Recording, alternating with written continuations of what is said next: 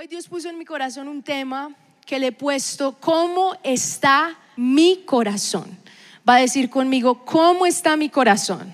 Ahora pregúntale a la persona que está a tu lado, ¿cómo está tu corazón? No le digas en tu corazón, no, ¿cómo está tu corazón ya?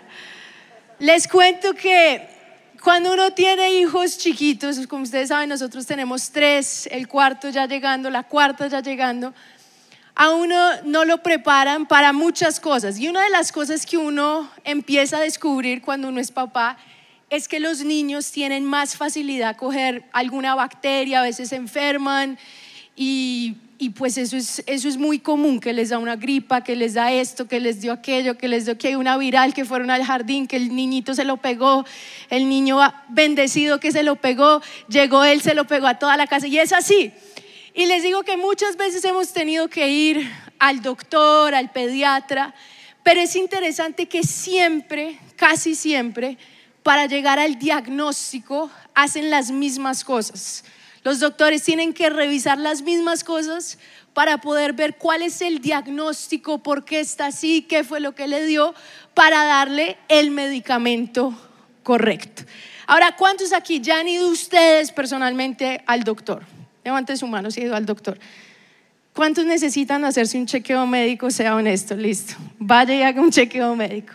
Cuando uno va al doctor, hay una pregunta que nunca falla. Pueden hacer varias otras, pero esa es, y yo le preguntaba a un, a un doctor por qué siempre hacían esa pregunta. Y es una de las cosas más fastidiosas, es con un palito que te dicen, abra la boca y sáquela.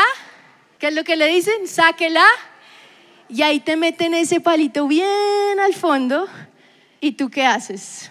Y tienen que ver tu lengua. Pueden revisar muchas cosas, pero de las cosas que nunca falla es revisar la lengua. Y saben, el Señor me empezó a hablar mucho de la conexión que hay entre el corazón y la lengua. Entonces, cuando nos preguntamos cómo está mi corazón, la verdad me tengo que preguntar es, ¿cómo está mi lengua? Si ustedes quieren saber el estado de su corazón, Dios necesita ver su lengua. A ver, muéstrele a la persona que está a su lado su lengua. Así, eh. Si está blanca, no sé. Dicen que cuando está muy blanca, no sé. ¿Cómo está tu lengua? Ahora hablamos del corazón y del corazón nace todo. Y el corazón no hay nada como tener un corazón sano. Pero cuando tú tienes un corazón sano, lo primero que se va a ver reflejado es en tu lengua. Quiero empezar leyendo Proverbios 4:23, que es un texto que todos conocemos. Dice, sobre toda cosa guardada, guarda qué? Tu corazón. ¿Por qué? Porque de él mana la vida. Ahora quiero que veamos Proverbios capítulo 13, el verso 3. Miren cómo Proverbios 4:23 habla del corazón porque de él sale todo, mana la vida. Ahora Proverbios 13, capítulo, versículo 3 dice, el que guarda su boca, guarda qué? Su alma. ¿Guarda qué? Su alma. Mas el que mucho abre sus labios tendrá calamidad. Proverbios 15:4, por eso les dije que íbamos a leer varios textos. La lengua apacible es árbol de vida. Esta palabra apacible en el original significa la lengua sana. Diga conmigo, la lengua sana. Dígalo más fuerte, la lengua sana es árbol de vida. Es decir, que tal vez mi lengua no está sana y por eso mi vida, los frutos que tengo, no son árbol de vida. Cuando nosotros empezamos a estudiar en la palabra lo que Dios dice sobre la lengua, nos damos cuenta que tal vez la raíz de todos los problemas que yo tengo hoy, tal vez las inseguridades, tal vez los desafíos que he tenido, cada uno en sus diferentes desafíos, y todos buscando sentirnos plenos, sentirnos amados. Y el corazón es un tema que especialmente cuando uno está soltero, es un tema que uno tiene que cuidar muchísimo. ¿Cuántos aquí están solteros? Felizmente solteros. Felizmente orando. Felizmente clamando. Ah, clamando, Señor. Yo también estoy orando, de verdad. Señor, trae, trae esos esposos, esposas. Señor, por favor, ten misericordia. No hay nada como casarse uno bien. Pero le digo, su corazón tiene que estar sano. Uno no se casa para estar sano. Al contrario, cuando uno se casa se da cuenta que tiene muchas debilidades en el carácter. Si uno no tiene el corazón sano y se casa, pues se va a herir más. Y una persona herida hiere más. Por eso les digo a todos los solteros, Dios en el nombre, Señor, los mayores de 18 años, 2023, haz un milagro. Por favor, Señor, la persona correcta, pero corazones sanos. El 2022 vamos a terminar todos con el corazón sano. Diga conmigo, termino este año con el corazón sano. Y haga así porque el 2023 a caminar en las promesas. Corazón sano. Pero para tener el corazón sano, yo tengo que evaluar el estado de mi corazón. Y para ver el estado de mi corazón, tengo, Dios te dice, muéstrame tú, muéstrame tú lengua. Hay un texto que nos abre y nos muestra cómo la lengua es fundamental. Y está en Santiago capítulo 3, el verso 2 al verso 8. Y es un texto tremendo. Miren lo que dice. Este está creo que en la nueva traducción viviente. Dice, porque todos ofendemos muchas veces. ¿Cuántos aquí honestamente alguna vez han dicho algo que después dijeron, uy no, mejor no haber dicho eso? ¿Cuántos? Levanten la mano. ¿Cuántos se han arrepentido alguna vez de decir algo que después ¿Cuántos? ¿Cuántos alguna vez han ofendido con sus palabras? Levanten la mano, sin vergüenzas. No, mentiras, sin vergüenza quería decir.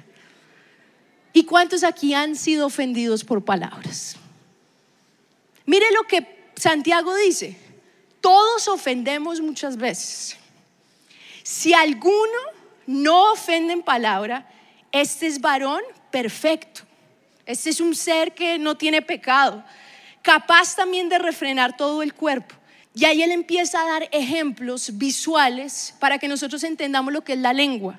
Dice, he aquí nosotros ponemos freno en la boca de los caballos para que nos obedezcan y dirigimos así todo su cuerpo. Mirad también las naves, aunque tan grandes y llevadas de impetuosos vientos, son gobernadas con un muy pequeño timón por donde el que las gobierna quiere. Así también la lengua es un miembro pequeño, pero se jacta de grandes cosas.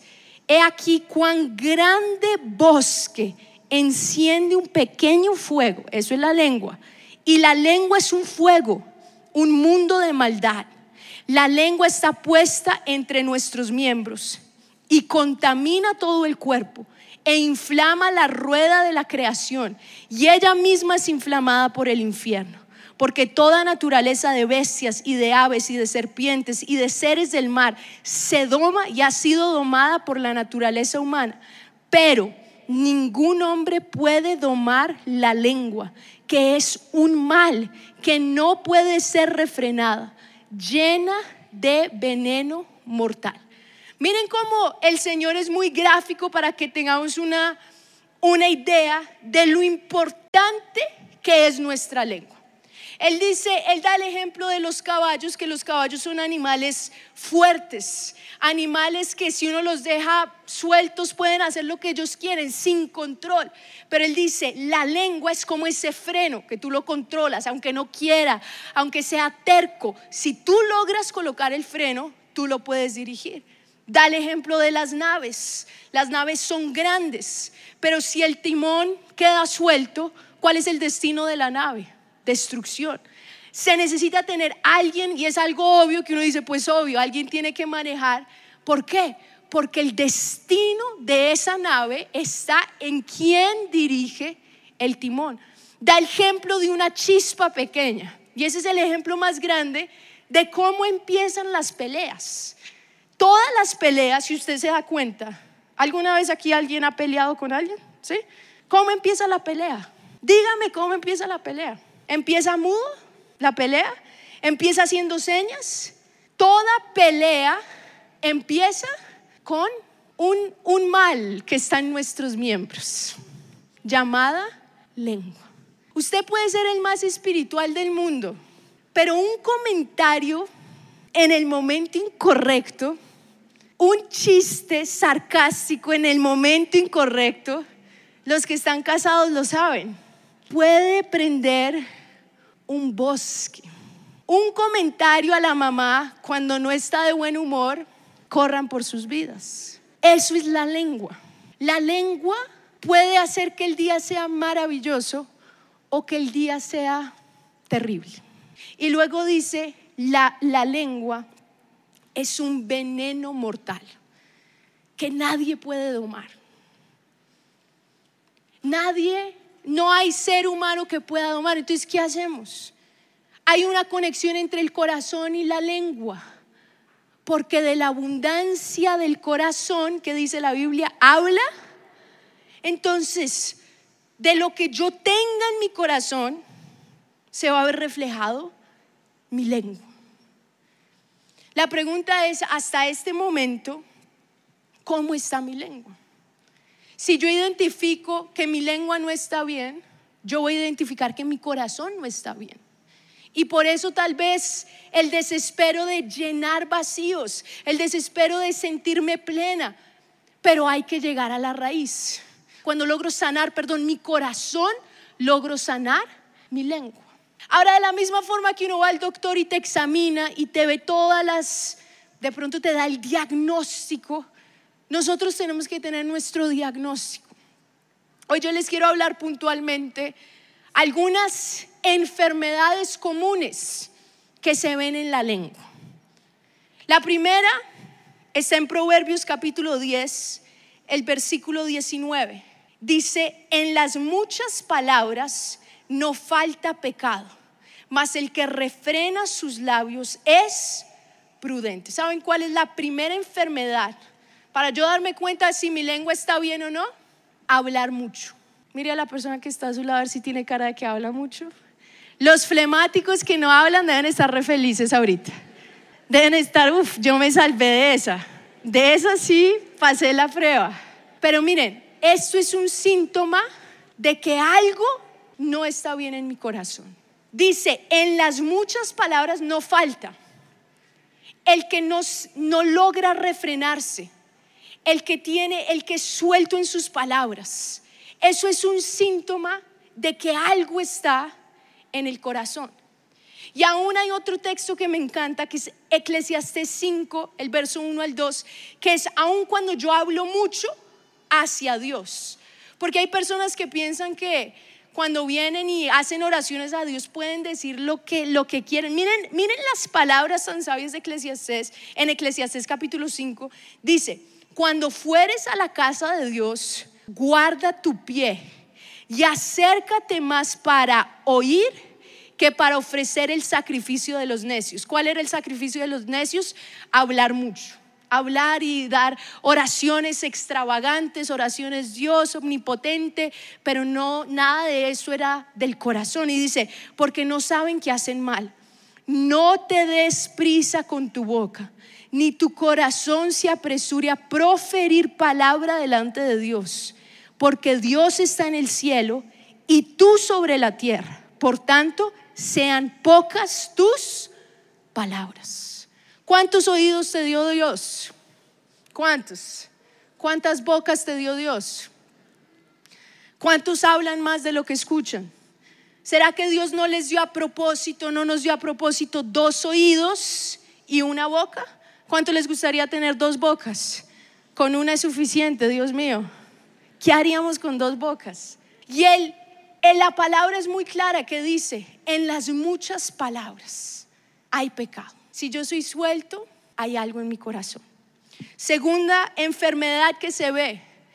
Mateo capítulo 12, verso 36 dice, les digo lo siguiente, el día del juicio tendrán que dar cuenta de toda palabra inútil que hayan dicho.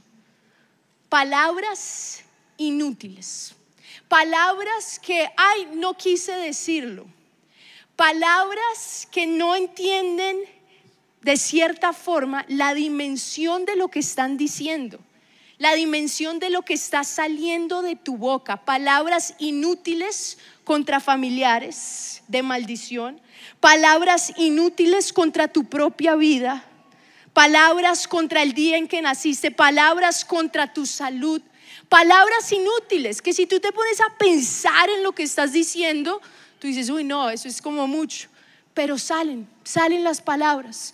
En medio de una discusión salen las palabras. Palabras de las cuales Dios dice, en el día del juicio tendrás que dar cuentas por todas las palabras inútiles. Tercera enfermedad, Levítico capítulo 19, el verso 16 dice, no disemines chismes difamatorios entre tu pueblo. La tercera enfermedad es la murmuración. Y hay un texto que describe muy bien lo que es la murmuración. Proverbios capítulo 18, verso 8, dice, los rumores son deliciosos bocaditos que penetran en lo profundo del corazón. Y eso es muy cierto de la naturaleza humana. A uno le gusta, la naturaleza humana le gusta el chisme. Oiga, si escuchó que este está saliendo con este, ¿qué? Y como que se abre los ojos. Cuénteme, ¿quién le dijo? Pues fulano, me dijo que fulano me dijo que fulano lo vio en la esquina de la casa. ¿Qué? Dice, los rumores. ¿Qué es un rumor? Algo que alguien te dijo de otra persona, pero tú no sabes si verdaderamente es cierto. Yo creo, a mí me dijo la mamá de mi amiga que le dijo que tuvo un sueño contigo y que se quería casar contigo. Rumores. ¿En serio? Él me miró diferente, ¿sí o no? Sí. Venga, yo creo que el líder está bravo con ese porque ni lo saludó. Creo que fue, sabes que no hice eso, que no cumplí la meta. Y se arman unas películas, rumores. Y lo peor es cuando yo soy el que empiezo el rumor. Chismes de lo que yo creo que vi. Y yo les digo, a mí me han llegado tantos rumores, tantos chismes y uno dice, pero ¿de dónde la gente tiene tanta imaginación? ¿De dónde la gente saca tantas películas que de verdad ni, ni Hollywood? O sea, nada. Tiene una creatividad para inventar, para tomar una escena y transformarla. Pero eso ante los ojos de Dios es tan grave. Miren lo que dice la palabra. Dice Proverbios 20, 19. El chismoso anda por ahí ventilando secretos, así que no andes con los que hablan de más. Salmo 15, verso 1 al 3. Señor, ¿quién puede adorar en tu santuario? ¿Quién puede entrar a tu presencia en tu monte santo? Ahí el Señor dice, ¿quién? Los que llevan una vida intachable y hacen lo correcto, los que dicen la verdad, ahí miren cómo habla de la lengua, con corazón sincero. Los que no se prestan al chisme, ni le hacen daño a su vecino, ni hablan mal de sus amigos. De las cosas que no debemos hacer, tres es con la lengua. Porque dice, ¿qué debemos hacer para entrar al santuario de Dios? Dice, llevar una vida intachable, hacer lo correcto y decir la verdad. Una de esas es con la lengua, decir la verdad. Ahora, ¿qué no debo hacer? Ahí el Señor lo dice. No ser chismoso, no prestar al chisme, no hacer daño a mi vecino y no hablar mal de mis amigos. De las tres cosas que no debo hacer, dos son con la lengua. Miren la importancia que la lengua es y cómo la lengua está conectada con el estado de mi corazón. Si yo me la paso hablando mal de otra persona, hay algo muy mal en mi corazón. Si me atraen los rumores y una cosa es empezar el rumor, otra cosa es consentir el rumor, de cierta forma hacerme partícipe del rumor. Cuarta, cuarta enfermedad, la mentira. Y esta es una enfermedad que si no se trata es fatal. Si no se trata es tu tiquete directo al infierno. La mentira es algo muy serio. La mentira es una palabra que podemos decir, hay otra palabra que de pronto usamos más para no decir que es mentira, que es exagerar. Exagerar algo que es mentir. Agrandar algo mucho más de lo que es. Meterle de pronto unas ficciones ahí. Eso no hay otra palabra, no hay punto intermedio. Para Dios no hay punto intermedio, no hay verdad, mentira y medio verdad. No es verdad o mentira. Y este es muy serio porque miren lo que el Señor dice en Proverbios capítulo 6, verso 16. Dice, siete cosas que el Señor odia. O sea, no es que el Señor no tolera, el Señor odia estas siete cosas. Dice, hay seis cosas, perdón, seis cosas que el Señor odia, siete las que detesta. Los ojos arrogantes, la lengua mentirosa, las manos que matan al inocente. Miren cómo pone la lengua mentirosa del mismo nivel a las manos que matan al inocente. Que ahí, es lo que vemos hoy muy común con el aborto. El Señor odia, detesta el aborto, porque es matar al inocente, el corazón que trama el mal, los pies que corren a hacer lo malo, el testigo falso que respira mentiras y el que siembra discordia en una familia. De las siete cosas que Dios odia, tres tienen que ver con la lengua. Miren cómo está tan conectado nuestra lengua con el destino, nuestro destino. Si vamos a vivir una vida agradable a Dios o si vamos a vivir una vida donde el favor de Dios, donde Dios nos desecha por nuestra lengua. Nuestra lengua hizo que Dios dijera, con esta persona no, porque hay siete cosas que Él detesta, no soporta. Proverbios 12, 22 dice, el Señor detesta los labios mentirosos. Y una mentira que es que te pregunten, hijo, ¿dónde estaba? Estaba con alguien y usted responde, ¿qué? Con nadie. ¿Qué, qué hizo ahí? Mintió pero se vuelve una naturaleza y yo le digo, toda mentira procede de un lugar, del diablo. Porque miren lo que dice Jesús en Juan capítulo 8, verso 44. Dice, pues ustedes son hijos de su padre, el diablo, y les encanta hacer las cosas malvadas que él hace. Él ha sido asesino desde el principio, siempre ha odiado la verdad porque en él no hay verdad. Cuando miente, actúa de acuerdo con su naturaleza porque es mentiroso y el padre de la mentira. La mentira es una enfermedad que ha sacado a tantos del camino de la verdad. La mentira es de cierta forma asemejarnos a la naturaleza del diablo, porque dice, la naturaleza del diablo es mentir, es lo que él hace, es lo que él conoce, él engaña, él miente. Es así que él conquistó a Adán y Eva, él les mintió, es así que él saca a muchos, los engaña, les dice que ese es el verdadero amor, eso es mentira, les dice que eso es la verdadera felicidad, eso es mentira. Cuando yo empiezo a hablar mentira, yo estoy recibiendo la misma naturaleza del diablo. Hay más enfermedades, pero hoy me quiero enfocar más en esas. Nuestra lengua determina nuestro destino. Si mi corazón está mal, se ve reflejado en mi lengua. Entonces te pregunto, de las enfermedades mencionadas, ¿cuáles tal vez necesitan sanidad? ¿Cuáles tal vez han estado ahí en tu lengua por mucho tiempo?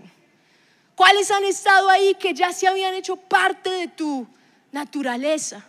Ya tú no lograbas parar, porque dice que el que el que habla mucho tiene una lengua que no sabe refrenar. Refrenar es que saber cuándo parar. Empieza y es como una una ametralladora. Es que tú, tú, tú, tú, y como que le viene un ataque donde tiene que hablar, ta, ta, ta, ta, ta. Hay algo mal en el corazón. Se une a las palabras inútiles. Se une a la murmuración.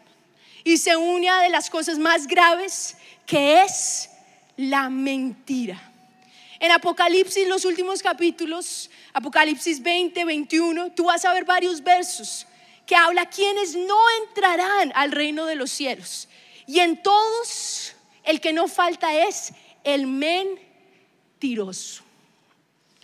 La mentira hay que tratarla, hay que erradicarla. Pero se trata cuando llegamos a la raíz en nuestro corazón. Dile a la persona que está a tu lado, muéstrame tu lengua. A ver, muéstrele su lengua. Muéstrele su lengua, haga así. Ah. Diga, hoy toda enfermedad se va.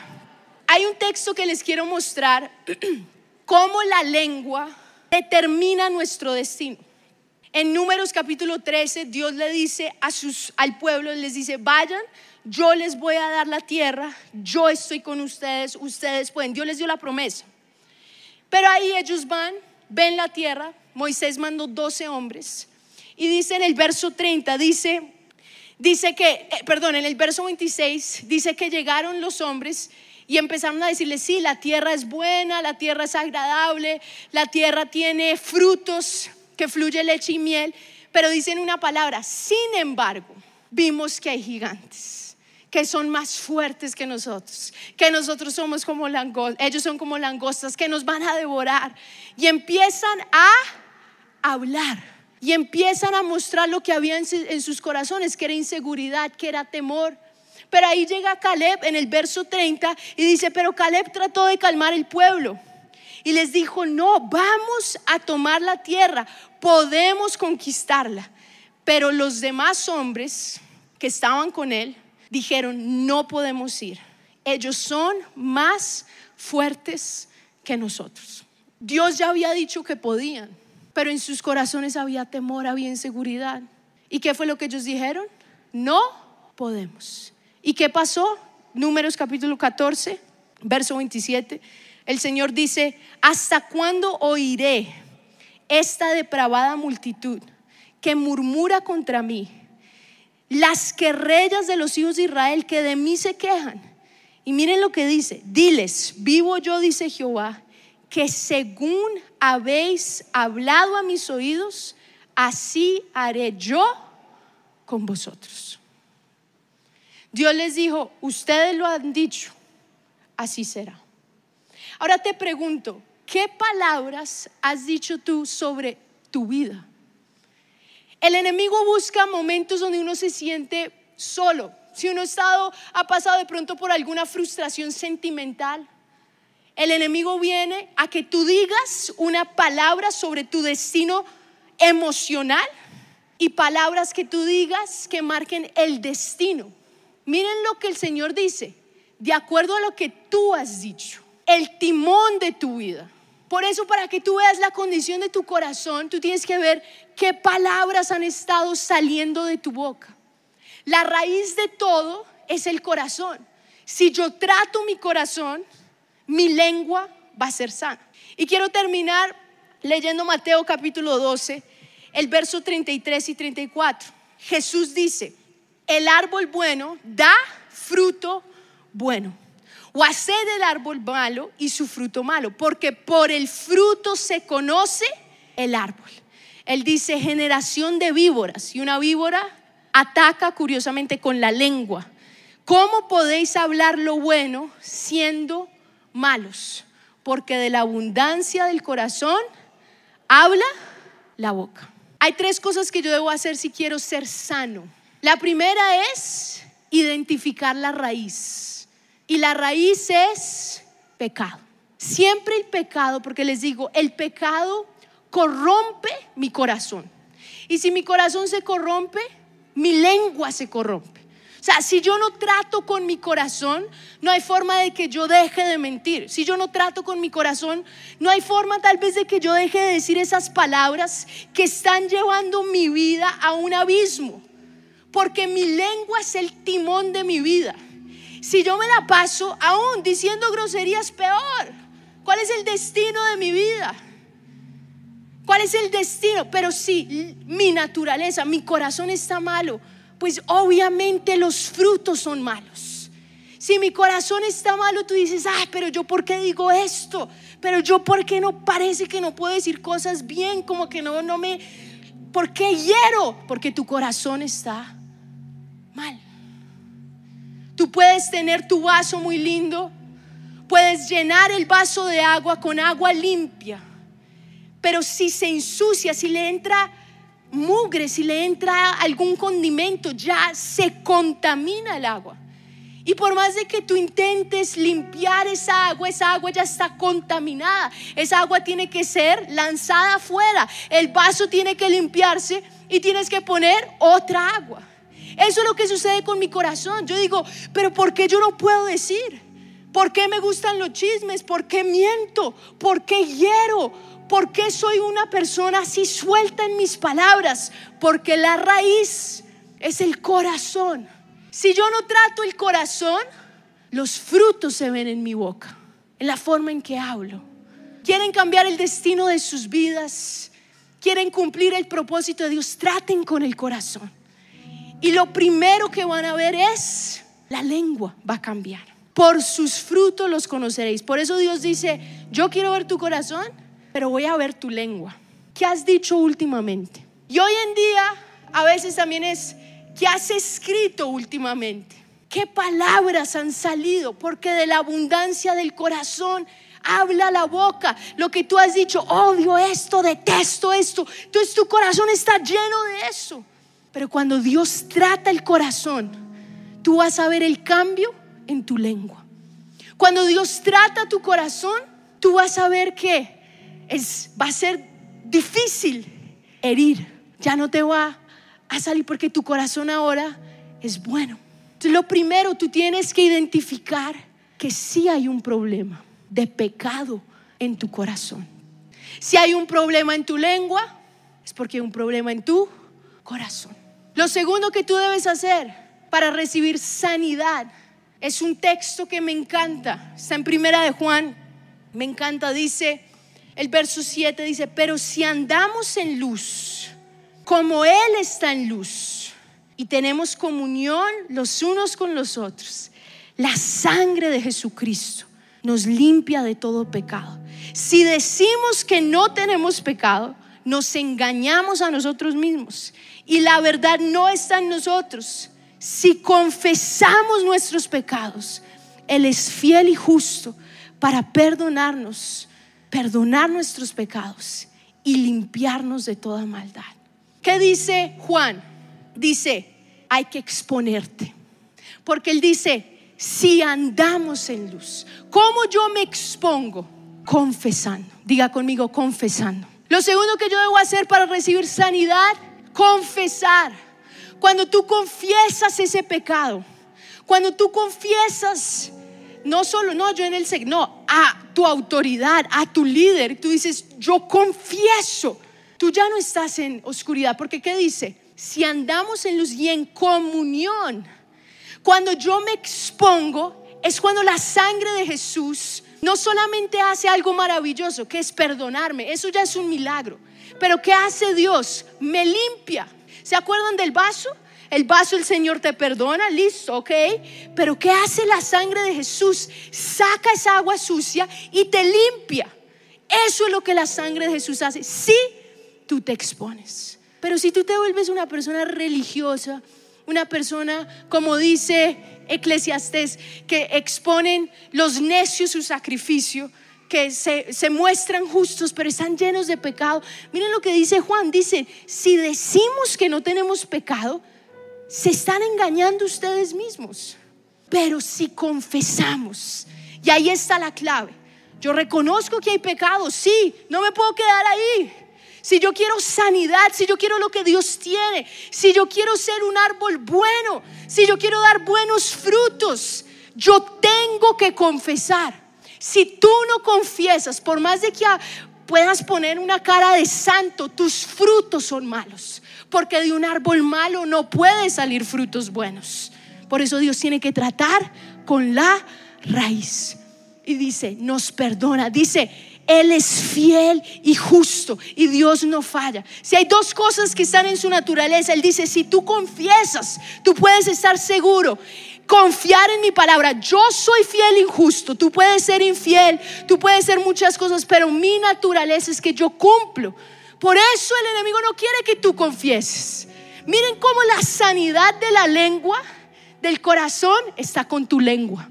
Tu lengua es tu remedio para cambiar. Tu lengua es la que te lleva a hacer un fruto bueno. Tu lengua es la que te da salvación si confesamos con nuestros labios. Entonces lo primero es reconocer, hay pecado, es verdad. Mi lengua está muy mal. Entonces mi corazón está mal. Mi árbol está mal. Pero ahora ¿qué hago? Si confesamos. Diga conmigo, confesar. Dígalo más fuerte, confesar. Dígalo más fuerte, confesar. Y lo tercero es hacer mi parte, es decir no al pecado. Porque el pecado va a volver. Tú puedes cortar, Dios te puede limpiar, pero cuando llegue de nuevo el mugre, ahora ya depende de ti, ahora tú ya tienes conciencia. Termino con este texto, Romanos 6:12, dice, no reine pues el pecado en vuestro cuerpo mortal, de modo que lo obedezcáis en sus concupiscencias, ni tampoco presentéis vuestros miembros al pecado como instrumentos de iniquidad, sino presentaos vosotros mismos a Dios como vivos entre los muertos y vuestros miembros. ¿Se acuerdan que decía que la lengua era un miembro que no se podía domar? Aquí Pablo dice, presenta ese miembro ahora como instrumento de justicia, porque el pecado no se ensoñará, enseñoreará de vosotros, pues no estás bajo la ley, sino bajo la gracia el pecado va a volver. Y son varios miembros los de mi cuerpo y el enemigo hoy quiere que todo tu cuerpo esté rendido al pecado. Y por eso vemos que los ataques más fuertes son pecados sexuales, son pecados para que tú rindas todo. Tu corazón afecta no solo tu lengua, pero cuando tú empiezas a hablar cosas con tu lengua afecta a los otros miembros de tu cuerpo. Pero cuando tú rindes tu lengua, tú también estás rindiendo todo tu cuerpo a Dios. ¿Cuántos dicen amén? Quiero que te pongas en pie de donde estás. Y hoy, en el nombre de Jesús, tu corazón va a recibir sanidad y tu lengua va a recibir sanidad. Cuando yo examino mi lengua, y hoy estudiamos nuestra lengua. Vimos algunas enfermedades, algunos síntomas de que nuestra lengua está mal. Y si nuestra lengua está mal, ¿qué significa? Que mi corazón está mal. Entonces a la pregunta que iniciamos, ¿cómo está tu, tu corazón? Escuchando la palabra, porque hoy fue la palabra, leímos mucha Biblia. Bueno, que puedan repasar todos los versículos que vimos hoy, porque les va a dar entendimiento. Hay que crecer en la palabra. La palabra es lo que nos da dirección. Y que a medida que estudien le digan, Señor, perdóname. Vi que mi lengua está mal. ¿Por qué? porque mi corazón está mal. En Hebreos habla sobre Saúl, dice que él se salió porque había raíz de amargura. O sea, había un problema en su corazón feo de amargura y por eso él hablaba así. Y por eso uno ve personas que, que hablan, hablan feo. Hablan por qué? Porque han pasado por cosas difíciles y no han ido al único que los puede perdonar, que los puede limpiar y que los puedes sanar, que es Jesús. Yo quiero que tú cierres tus ojos ahí donde estás y quiero que seas muy sincero, muy sincero, que tú hagas una autoevaluación de tu corazón. Y hoy el Señor te está preguntando, ¿cómo está tu corazón? Pero más que eso, te está diciendo, déjame ver, muéstrame tu lengua, muéstrame ¿Qué palabras has dicho? Si tú sabes que tú necesitas sanidad, que tu lengua está mal y que tu corazón está mal, ahí con tus ojos cerrados simplemente levanta tus brazos en alto. Si tú sabes que hoy tú necesitas sanidad, levanta tus manos bien en alto. No es a una persona, es a Dios. Levanta tus brazos a Él con tus ojos cerrados y clama a Él. Clama a Él ahí donde estás. Olvídate de la persona que está a tu lado y dile, Señor, hoy veo con más claridad que estoy mal, que mi corazón necesita sanidad. Hoy reconozco que estaba lejos. Hoy reconozco que había pecado. Y por eso, como dice tu palabra, yo creo que si confesamos, confesamos, yo ahí donde estás primero, confiésale a Dios, expon tu pecado.